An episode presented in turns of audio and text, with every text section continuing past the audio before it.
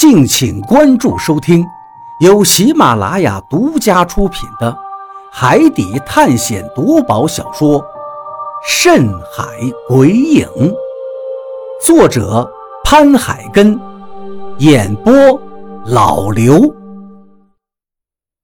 第五十三章：棺材里的人。晴，多，北方。船，我只能认出这几个字了。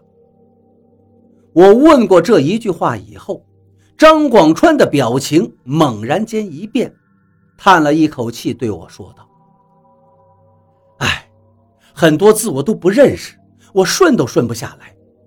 我以前太懒了，如果当初我父母逼着我学的时候，我用点心就好了，现在肯定能知道这上面的意思。”他很是懊恼，如果自己父母的消息就在眼前，却因为自己不认识上面的字而错过，这的确是很让人懊恼的。我想打开看看里面到底有什么东西。张广川对我说道。看他眼神灼灼的样子，我点了点头。小鱼，你帮我一把。张广川把鱼枪递给了我，我接过鱼枪。他双手又在棺材上面摸索了起来。这棺材确实不像是木头做的。如果是木头做的棺材，分上下两个部分，一共三块长板子，两块短板子，也叫三长两短，这也是一句俗语。但这个棺材却是整块石头掏出来的，一共就两部分，棺材盖子和下面的部分。现在棺材上下两部分紧密地结合在了一起，严丝合缝的。我尝试用鱼枪撬了一下，结果发现缝隙很严密，根本就撬不开，再弄也是白费力气。我又用手尝试着推了一下，棺材还是一动不动的，太沉了。虽然这个石头棺材能漂浮在水面上，可是重量却跟正常的石头一样。如果要推开的话，我估计最少也要两三个人的力量。而在水中，脚下根本就触摸不到地面，浑身是铁，也使不出平常力气的三分之一。推了两下，我就放弃了。张广川使劲地用手在棺材头上摸索着，好像是摸着一个心爱的玩具一样。张哥，这棺材根本就打不开。你看看这上面严丝合缝的，我用鱼枪撬都撬不开。肯定了，这东西如果你能撬开，你就厉害了。你看到这些链纹了没有？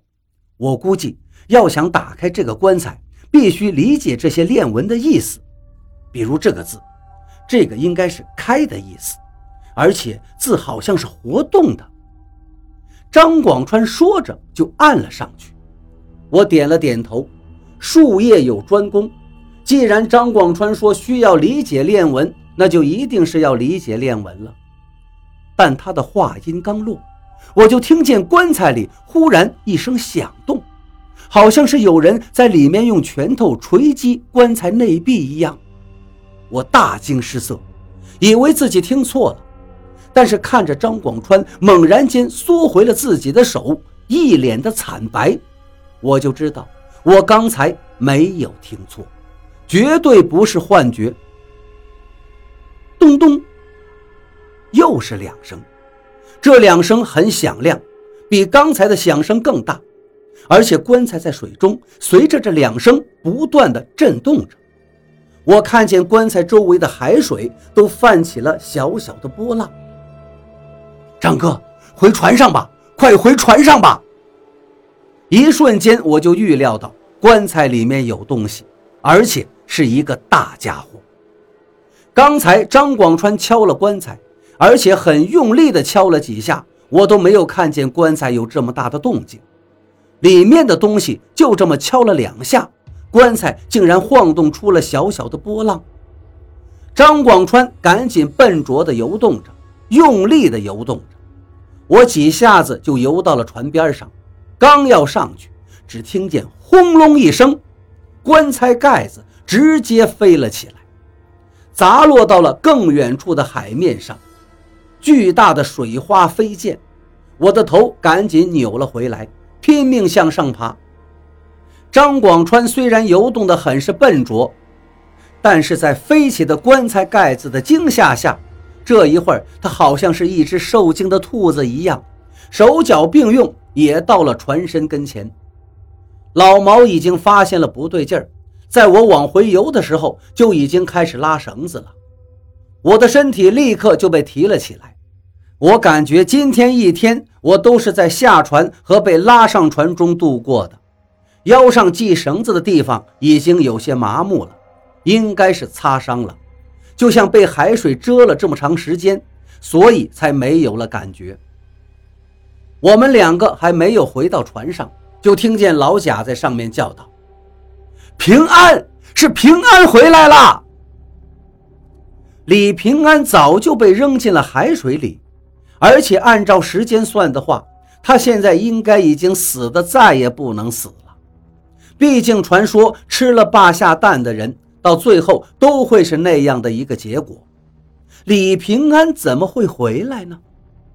忽然间，我想到了一个可能：难道石头棺材里面躺的？就是李平安，的确是有这个可能的，因为李平安吃过霸下蛋以后力大无穷，四五个人根本就控制不住他。刚才棺材盖子飞了出去，只有李平安那么大的力气才能做到吧？我的心跳得厉害了，赶紧抓住船舷，不等我翻过去，老毛就一把抓住了我的手臂，把我拖了上去，还没等喘口气。我赶紧转身，拉着满仓手里面的绳子。张广川到了船上的时候，已经面无人色了。他也抓着船舷向下看去。果然，在棺材里面躺着一个狰狞的人。这个人的身高最少也有两米多，一丝不挂，浑身长满了鳞片，脑门上还长着两个巨大的角。光看脸。是看不出是不是李平安的，但我们之前和李平安在船上大战了几回合，如果不是河洛的话，我估计船上的人已经死绝了。虽然看不出是不是他，我们从心里面已经认定了，这个绝对就是李平安。河洛，我叫了一声，刚才棺材盖子飞了起来，就证明李平安还活着。虽然不知道他为什么进到了这个棺材里，现在却只有何洛能制住他，所以我立刻叫了他一声，提醒他。何洛对着我点了点头，看到他点头，我才稍稍安心，又向棺材里面看了过去。李平安在里面一动不动的，根本就没有动静。